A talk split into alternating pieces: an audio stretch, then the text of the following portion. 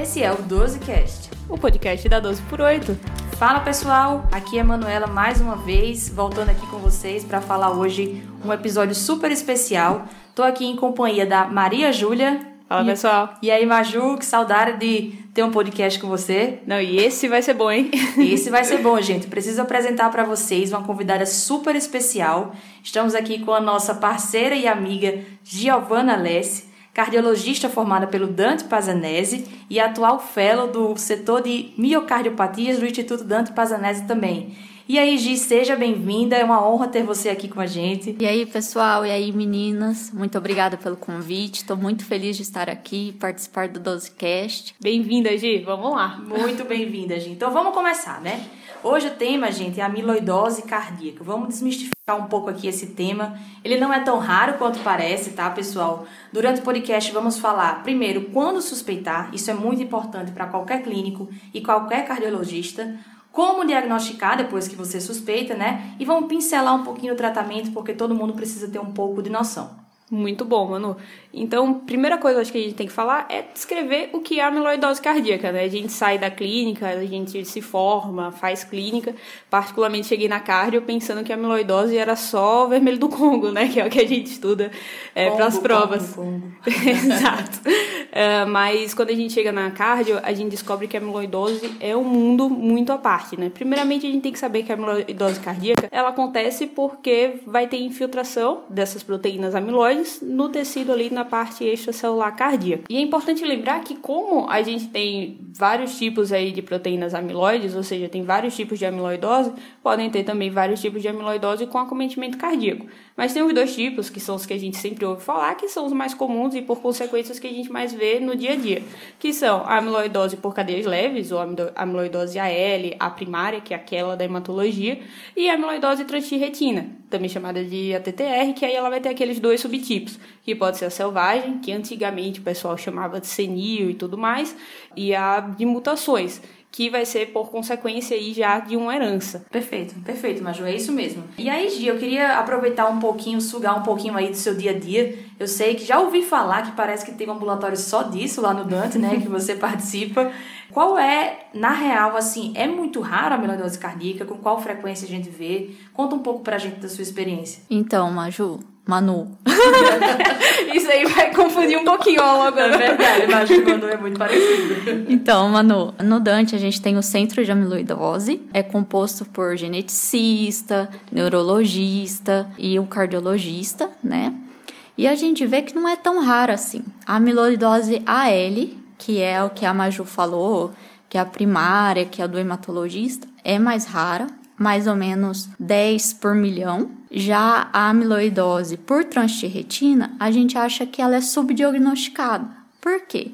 Porque são aqueles idosos que vai que a gente vai encontrar que ele vai desenvolver uma ICFEP, né, uma IC de fração de ejeção preservada, com hipertrofia ventricular e muitas vezes o passa batido na mão do cardiologista. Muitos pacientes já tem estudos que mostram que o paciente passa por cinco médicos para ser diagnosticado.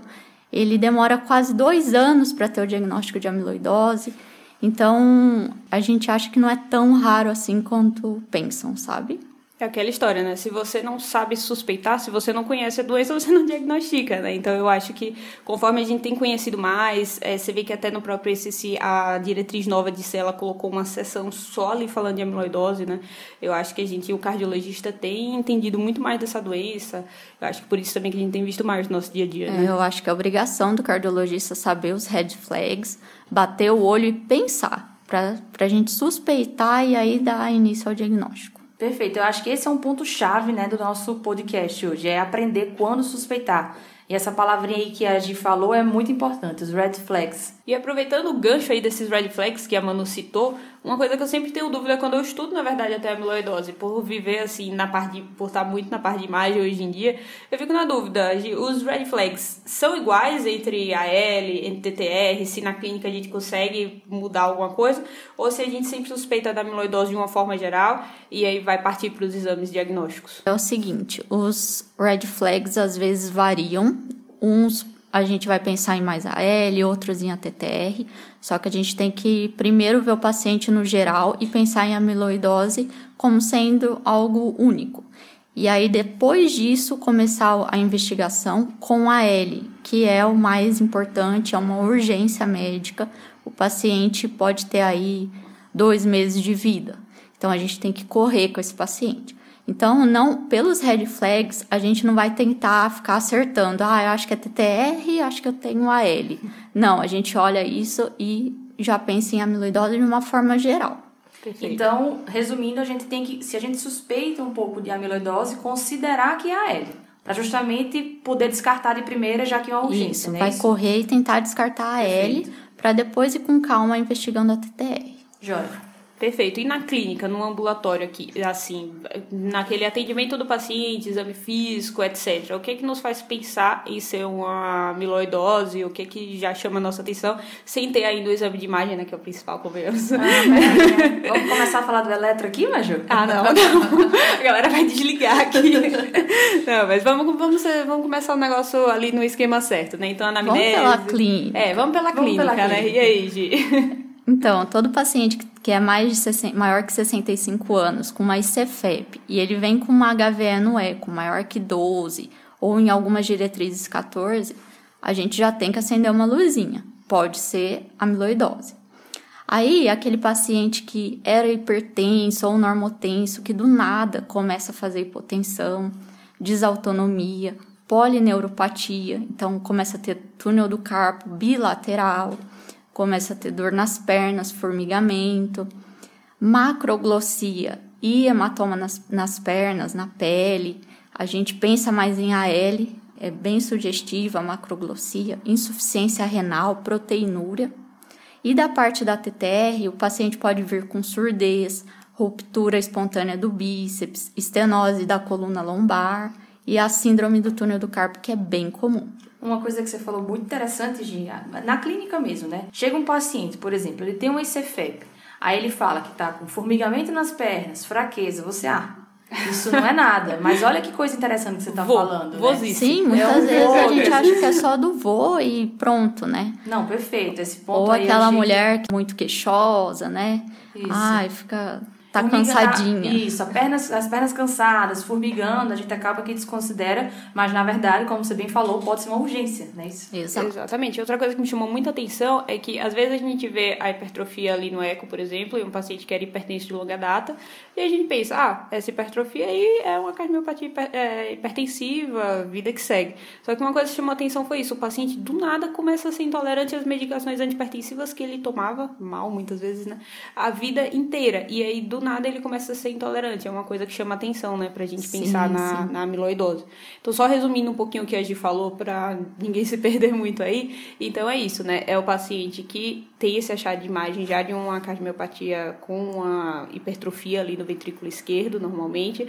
E você, na clínica, chama atenção à intolerância aos antihipertensivos que ele já usava antes, alguns sintomas neurológicos, como a polineuropatia, é, esse formigamento nas pernas, uma sensação de fadiga. Então, tem que suspeitar, né? Como a gente falou um Tem que pouquinho mais cedo. valorizar. Exato. Tem- E a síndrome do túnel do carpo bilateral. Ah, é verdade. Nossa, isso é importante. Não aquele paciente mais jovem, a ruptura espontânea do bíceps, né? Isso. Bom, além da clínica, vamos partir então agora para alguns exames complementares para ajudar a gente a diagnosticar a nossa suspeita inicial, né, que é a amiloidose. Então, eu posso puxar aqui já a gente solicitar um eletro, né? É, como vocês falaram em- em- no início, o paciente ele vai ter uma hipertrofia, né? Isso, só que a gente não vai ver essa hipertrofia do eletro. É, é o que a gente chama às vezes de uma baixa voltagem. Na verdade, não é, baixa, não é, não é uma baixa voltagem, é uma discordância entre a voltagem, a amplitude da, do QRS ali no eletro, para o que a gente vê no ecocardiograma. Porque a gente precisa lembrar que é uma doença de depósito, não é uma doença que vai literalmente hipertrofiar a parede, não é isso, Gi? Isso mesmo, Manu. Ah, que bom. Então tô, tô no caminho certo, né? Que legal. É, eu sei que também, assim, essa, essa baixa voltagem, voltagem, entre aspas, né? Essa discordância, ela acontece muito mais no tipo AL do que no, AT, no ATTR. E assim, né? Eu devo assumir que tem baixa sensibilidade realmente, mas ajuda muito a gente em diagnóstico diferencial. Porque se você vê um paciente que tem um septo ali, por exemplo, de 15, 16 e tem uma alta voltagem no elétrico, você não vai pensar em amiloidose, não é isso? Mas como eu falei, tem baixa sensibilidade. A gente precisa de outros exames para corroborar a nossa hipótese diagnóstica. Agora sim, finalmente. Vai, vai. Não, assim, claro que o primeiro exame complementar que a gente sempre vai pedir vai ser o eco, né? E o eco já nos traz algumas suspeitas muito grandes, alguns red flags também que vão entrar aí pro eco. Primeiro, essa questão da hipertrofia, né? A hipertrofia septal, a hipertrofia do ventrículo esquerdo. Também você vai ver uma dilatação biatrial, às vezes, lembrar que é uma cardiopatia restritiva, então aumenta aí essa pressão diastólica, com isso os átrios trabalham mais, então eles acabam crescendo, e muitas vezes essa hipertrofia ela chega até a região do septo interatrial, então você acaba vendo também esse espessamento no septo interatrial, que também é uma coisa que chama bastante nossa atenção. E no eco, lembrar do strain. É aquela velha imagenzinha que a gente sempre vê em qualquer coisa que fala de exame de imagem amiloidose, que é o cherry on the top. Ou seja, ele é um, ele poupa a parte do ápice e tem uma alteração no strain em todo o ventrículo, mas o ápice é vermelhinho no strain. Ou seja, vai ser o ápice está sendo poupado, por isso que é o cherry on the top ou cereja no bolo no nosso português. Cherry on the top, você tá chique. É, paguei o FISC. ou então apical sparing, que é ah, falado bastante. É, tá vendo? Tá todo mundo com inglês em dia por aqui. e aí, meninas, também é importante a gente lembrar de exame laboratorial, que às vezes a gente esquece. Perfeito. Esquecemos mesmo. é, nem falamos, né, Imagina. No, na amiloidose, o NT-proBNP e o BNP normalmente é muito alto. A gente vê o paciente não tão descompensado da parte cardíaca da IC e estourado o BNP. Então, isso também ajuda a gente a pensar na amiloidose e é também usado para prognóstico da doença e acompanhar o tratamento. Legal, isso realmente chama atenção, né? Uma coisa que às vezes o paciente tá bem, vê lá estourado e você não entende por quê, e acaba que pode te ajudar aí para fazer essa suspeita. E agora, finalmente, puxando a sardinha para o meu dia a dia aí, que vai ser a ressonância, que tem esses achados semelhantes aos achados do eco. Então, também tem hipertrofia, também pode ter hipertrofia septal, mas você tem alguns exames complementares que você pode fazer, alguns métodos ali da ressonância complementares que vão te ajudar. Primeiro, é, vai ser o realce tardio, né? O realce tardio do amiloidose, ele é bem não característico, vamos dizer assim, né? Na verdade, é um realce que ele é bem difuso, ele é um realce que ele não respeita muito limites limites. Por quê? Porque como a amiloidose ela está fazendo aquela infiltração, ela aumenta esse espaço extracelular, acaba que o realce ele fica realmente difuso. É um realce de padrão não coronariano, não é aquele subendocárdicozinho bonitinho, e muitas vezes ele vai ser um realce mais espalhado.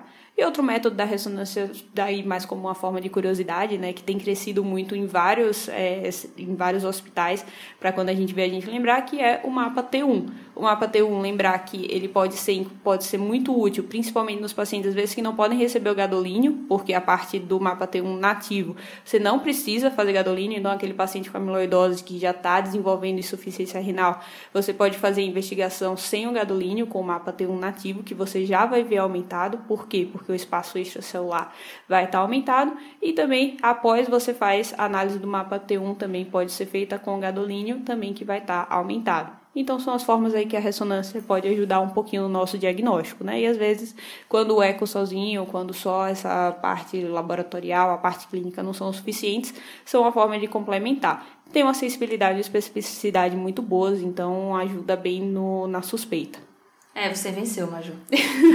Convenci, né? Convenceu. Beleza, então só, só resumindo, então, suspeita clínica, pediu eletro, vê se tem aquela, aquela discordância, desculpa, entre o que você encontra no exame de imagem e o eletro que não tem aquela sobrecarga e tudo mais. Pode pedir o eco, principalmente com o strain, procurando o apical sparing e a ressonância, os métodos do mapa T1 e também o gadolínio, o real tardio, vão ajudar aí na sua investigação da amiloidose. Tudo que a gente falou até agora são os red flags. Daqui para frente a gente vai focar no diagnóstico em si da amiloidose. A primeira coisa é descartar o AL, lembrando que ela é uma urgência médica. Então a gente vai pedir a concentração de cadeia leve livre no sangue, que a gente chama de free light, para assim fazer a relação capa-lambda. A imunofixação também a gente precisa pedir, imunofixação e eletroforese sérica e urinária na urina de 24 horas. Então é tudo urinário e sérico, né? Exato. Certo. Assim, só deixa claro pra gente assim, a gente tá ali no atendendo um paciente que a gente suspeita, vê um desses red flags e a gente suspeita que seja amiloidose. Como é que eu peço exatamente? Como é que eu escrevo, Gi? Pode escrever dosagem de cadeias leves, capa e lambda. Certo. Tá e, ele vai- certo. e aí eles fazem a, o laboratório que faz a relação, né? Capa, lambda. Isso. A capa lambda é sempre só no sangue, tá, Maju? Ah, tá, boa. Pensei que fosse urinário também. É, aí a imunofixação e a eletroforese, que são na- no sangue e na urina de 24 horas. Ah, Perfeito. Entendi, perfeito. perfeito. Tá vendo? Eu só tô... hum, Tem três meses que eu tô em imagem, eu já não sei mais clínica. Jesus. E aí a imunofixação não tem um complemento, tipo imunofixação taranã. É só imunofixação que você vai pedir. Ah, show de bola. Perfeito. Isso é muito bom pra gente clarear nossa mente de como pedir, né? Às vezes a gente sabe a, a teoria, mas na hora da prática a gente não sabe como escrever no papel mesmo. Exato, você fica com medo de voltar, o paciente se irritar com você, o plano não cumprir. Normal. Não, perfeito. E aí, então, se vier positivo, amiloidose AL e, e aí? Então, tem que vir só um positivo, não precisa ser os três. Ah, legal. Então, uma relação aumentada ou muito diminuída, a imunofixação e a eletroforese mostrando um pico monoclonal, daí a gente já encaminha esse paciente para o hematologista, porque tem que ser rápido. Aí o hematologista, a gente pode adiantar isso para ele também, se vocês quiserem, que é pedir a biópsia do tecido periférico. Então, ou de gordura abdominal, ou de glândula salivar, né, biópsia de língua, para a gente ver se acha o depósito amiloide. Lembrando que não é porque ele tem alguma alteração nesses exames de sangue que eu posso bater o martelo e falar é amiloidose. Por quê? Porque 10% dos pacientes têm diagnóstico errado por ter gamopatia monoclonal de significado indeterminado, o MGUS, que acontece muito em idoso. Meu eu da clínica médica lembra, tá lembrando disso aí. Lembra, É, lembra? Além do vermelho do Congo, tinha isso aí. Tinha essa história do Migus, me- específica, me né? lembrou esse flash aí. Beleza, então esse aí o hemato que se vire, vai tratar aí como quimioterapia, etc. Mas vamos então pro nosso, né? Então a Exato. retina vai ser mais nossa, né, Gi? É isso aí. Então agora a gente vai pedir a cintilografia miocárdica com pirofosfato para a gente diagnosticar o ATTR. A gente pode pedir isso junto, junto com a- os exames para AL. Na realidade, no dia a dia a gente pede, tá? Só que para não confundir a cabeça de quem está fazendo o diagnóstico, é melhor primeiro dia- diagnosticar, excluir o AL para depois partir para o ATTR, tá? Porque muitos casos pode ter a cintilografia com pirofosfato positiva e continuar sendo AL, tá? Então, uma coisa não exclui a outra. Primeiro isso é afasta o AL para depois fazer a cintilografia, tá? Perfeito. E assim, é bem legal a cintilografia com pirofosfato, né? A gente tem alguma experiência, mesmo que pouca, na, na cardiologia, que a gente tem que entender que a cintilografia com pirofosfato, o que vai acontecer é porque existe uma avidez mesmo do pirofosfato com estruturas ósseas, né? E aí a gente observa que nessa, na amiloidose TTR, a gente pode ter essa absorção das estruturas ósseas e a gente vai classificar de acordo com o grau de absorção, que é grau 0, 1, 2 ou 3. Quanto mais absorve, mais brilha, mais a gente vê ali na, no exame. Então você faz a relação daquilo que o miocárdio vai brilhar com o gradil costal, né? Então vai brilhar o gradil costal, mas a- o miocárdio brilha também, né?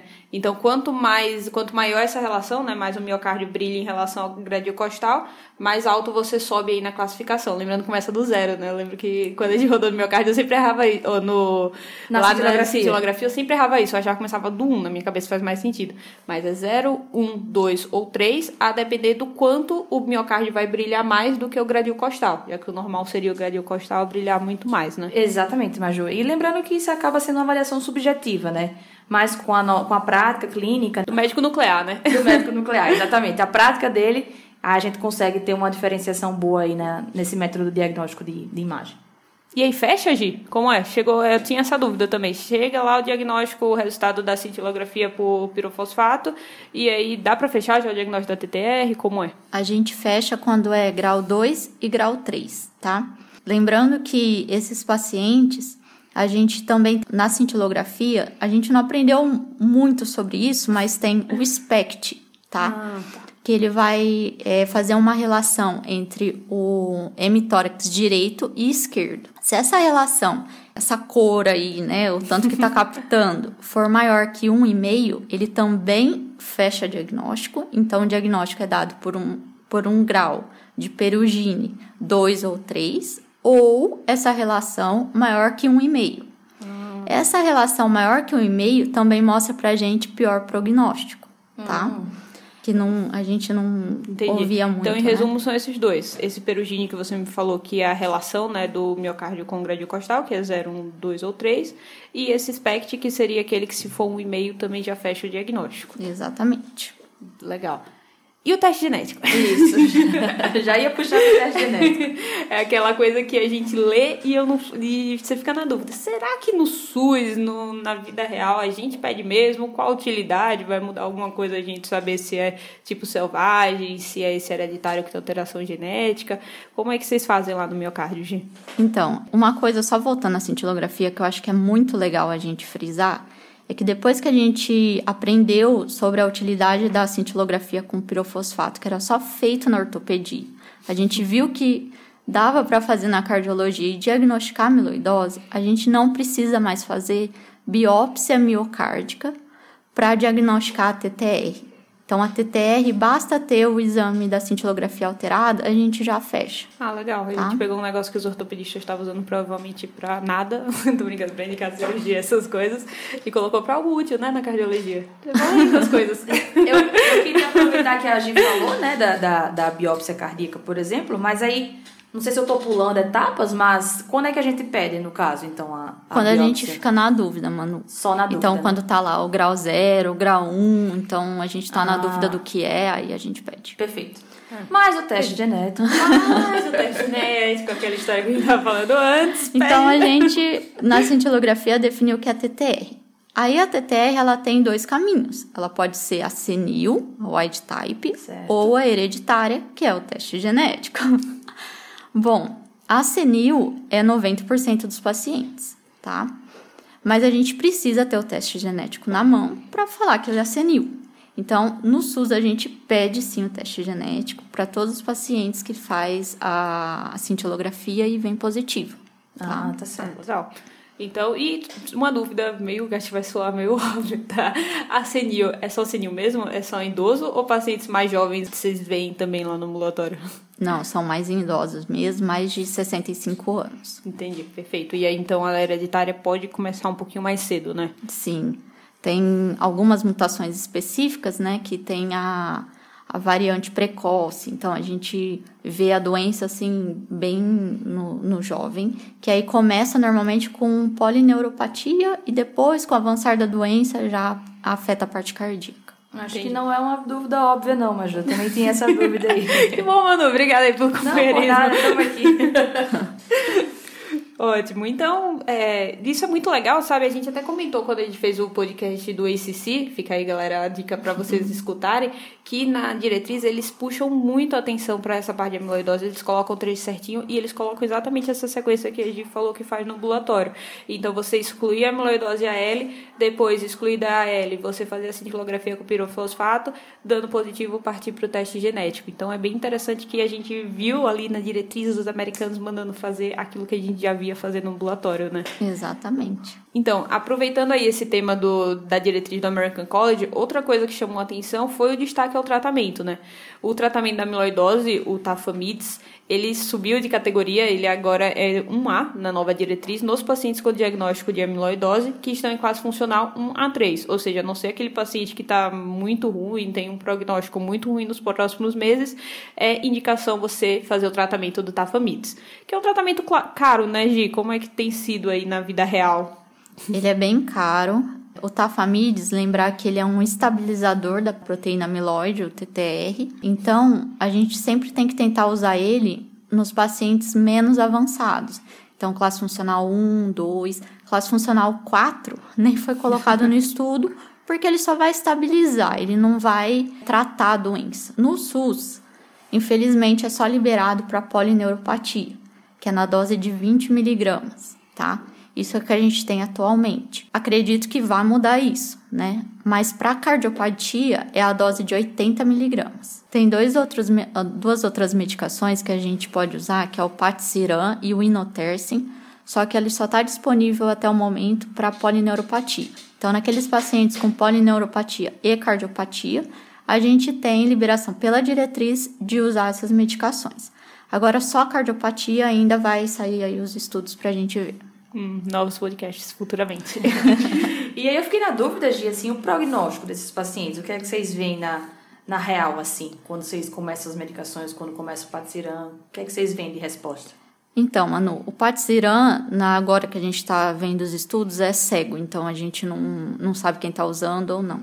Mas o Tafamides a gente vê que estabiliza um pouquinho a doença, por isso que é importante a gente diagnosticar rápido e começar a medicação, para ele não evoluir e só estabilizar e manter, porque melhorar é bem difícil. Entendi. Então, por isso que é importante que a gente falou no início do podcast, né? Desconfiar e aprender a diagnosticar para poder começar a medicação mais cedo. E aí eu até me antecipei aqui no Patirã. Vamos ter novidades por aí, Gi? Como é?